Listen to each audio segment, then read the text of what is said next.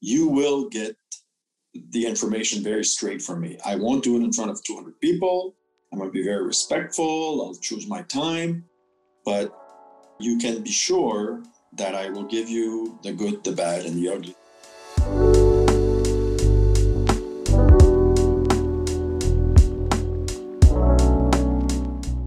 An important aspect of our job as EXs is to brief senior management and support them with their decision making. However, it's not always easy to speak truth to power.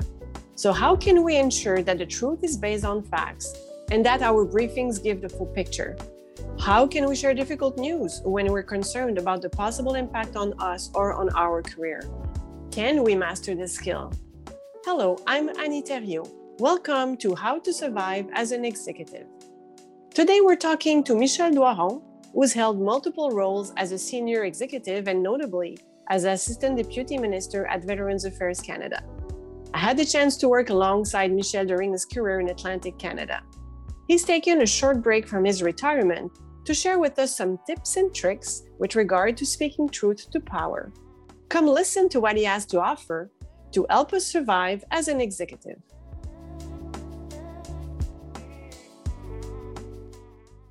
Hello, Michel Doiron. It's so nice to see you again uh, to talk to us today about speaking truth to power. So, welcome back.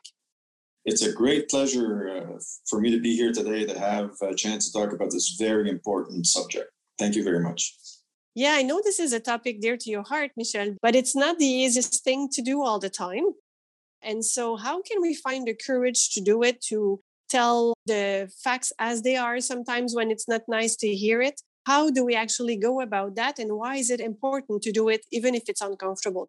I find that young executives uh, seem to have this concern about giving bad news to their boss, and, and they shouldn't. Good, bad, or ugly, but give the facts. And often people, they're afraid for their career, they're afraid of, of ramifications of giving bad news, and they'll either sweep it under the rug, they'll not share it or give it, mm-hmm. or will, but they're so hesitant that it doesn't come out the right way. And once it does, or once they do, then we're into major issues when they could have been resolved earlier. So I've always encouraged my direct reports and people reporting to me to give me all the facts. Because for me to be able to make a good, sound decision, I need to know the information. And I don't want to read about it on the Globe and Mail tomorrow morning or, or the Telegraph Journal or wherever you live in, right? It's a skill set that executives should work on, on getting it because it comes back down to honesty. It comes down to here's an area where I'm concerned about. And boss, you should be also. Michel, um, I've been in a situation just similar to what you're describing, where I was at an event hearing my DM speak, and I was thinking, oh my God, she's missing a big piece of information. She needs to know this. And then the person organizing the event was looking at me, you can't talk to her. And, you know, so that was a lot of resistance from her entourage. So, how do we go around those obstacles? Because sometimes they're very well surrounded. How do we make sure they actually get that message the way we want the message to be heard? Absolutely. And, and, and that's a, a great question. It's like when I used to read a briefing note, I knew it had been sanitized like about five times before I got it, right? yeah, exactly. So for me, I always made it my duty to know who works in the entourage of my supervisor and to get to know them, not just to, to be able to pick up a phone and have the hard conversations, but to actually understand them. Mm-hmm and where are they coming from? Now, you know, some people around a boss have their own agendas and they'll do what they need to do or they think they need to do. And some are just trying to protect the boss. But if I knew that these were people that would put up the barriers, which is a little different than your situation you were mentioning, but it's in the same vein, then what I would do is um, at my bilat, I would say, well, as I discuss with your chief of staff or with your strategic advisor, I'm preoccupied by, right? Blah, blah, blah. The other thing I always did is when I got a new boss, because I worked in eight departments, so I've, and I, I forget how many deputy ministers and associate deputy ministers I've reported to, but very early, I would have a conversation with them saying, okay, okay, this is who I am. You will get the information very straight from me. I won't do it in front of 200 people. I'm going to be very respectful. I'll choose my time. But you can be sure that I will give you the good, the bad, and the ugly, as I said earlier. So then there was no surprise. As, as one of my previous bosses to say, surprise is for the enemy, not for your friends. Now, for an EX1 to be dealing with, an, with, with a, a deputy minister and do that, that may be a little bit more difficult. In my operations, all throughout my career, though, I used to love going and walking on the floors and talking to staff, which would drive all my executives crazy because that's where I'm going to get the real information. And the first time they won't talk much because they're intimidated a bit, right? But you know what? After a couple of times, it's surprising what staff will actually tell you. Mm-hmm. So now, with your example, eh, that's not easy, but sometimes you just need to do. And I've been there, and I have the scars about those. I, you just have to do it. Then what I did, I think in all cases, after I would go and say, "Are we okay?" I apologize for putting you on the spot, uh, but it had to be done. And mm-hmm. and some people will take it, and some people won't. And you know what? Life is short. Yes, and is there like sort sort of an environment, a context, or maybe a set of values that makes it easier to speak truth to power? And you've been on both sides. You've spoken truth to power. Uh, you reported to, but you were also the power sometimes. so how do you make it more easy for people to actually accomplish that? Well, I, I always held my, my executives accountable. It's the value of honesty. Okay. It is the core of the public service.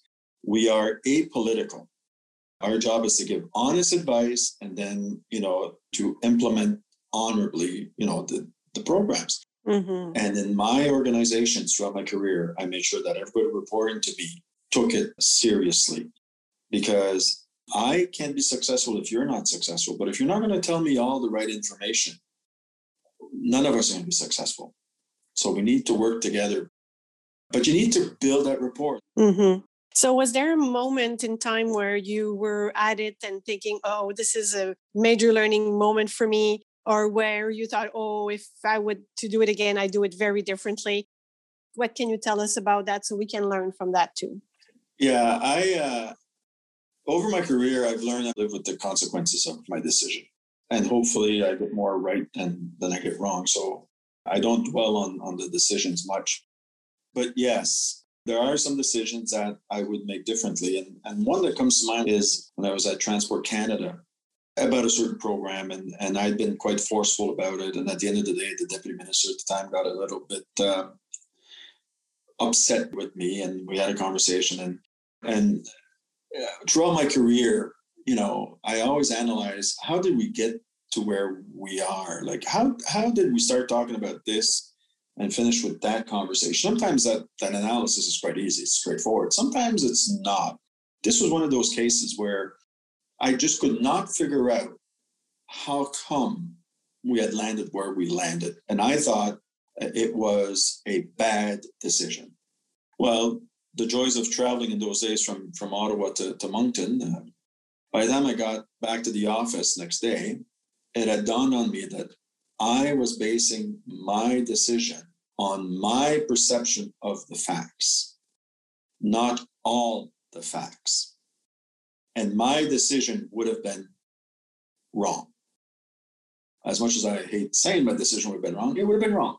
And I came to realize that sometimes maybe it's better to think a bit more before I uh, I really get into this exchange and try to listen more to the other person's point of view. And when it's not clear to me, I'd say something like, I don't understand how you're getting where you are. Can you explain it to me a different way? In most cases, now I didn't do it that time, but over the years, I learned by doing that, often I realize I missed something important in the conversation because of my own paradigms or my own perceptions of what's going on or my own understanding maybe because I wasn't fully briefed. Or sometimes I realize, no, that person, we're, we're not given all the facts or wrong facts. And then we can have that dialogue based on facts. Now, sometimes they won't be happy with you and they say, you have 25 minutes, you have half an hour, we need to make a decision on this. But usually they would understand. Now, you can't do that every day, by the way. Like you need to know your stuff and then make a decision or then give your advice.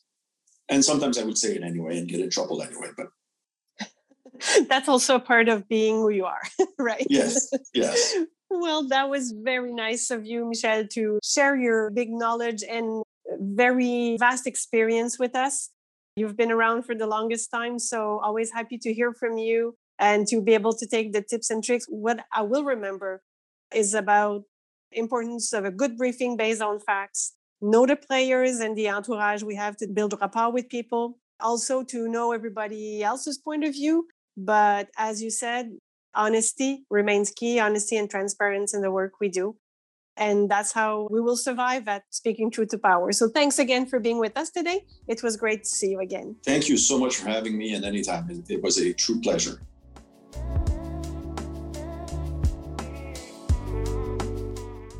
Thank you for listening. We hope that this conversation with Michel Doiron inspired you and that you took away some useful ideas to help you speak truth to power. We invite you to continue this conversation by sharing this podcast with your network. Do you know an executive who has a great story to share? Better yet, would you like to participate? If so, please contact us. So enjoy! And we wish you luck in providing well prepared briefings that will also be well received.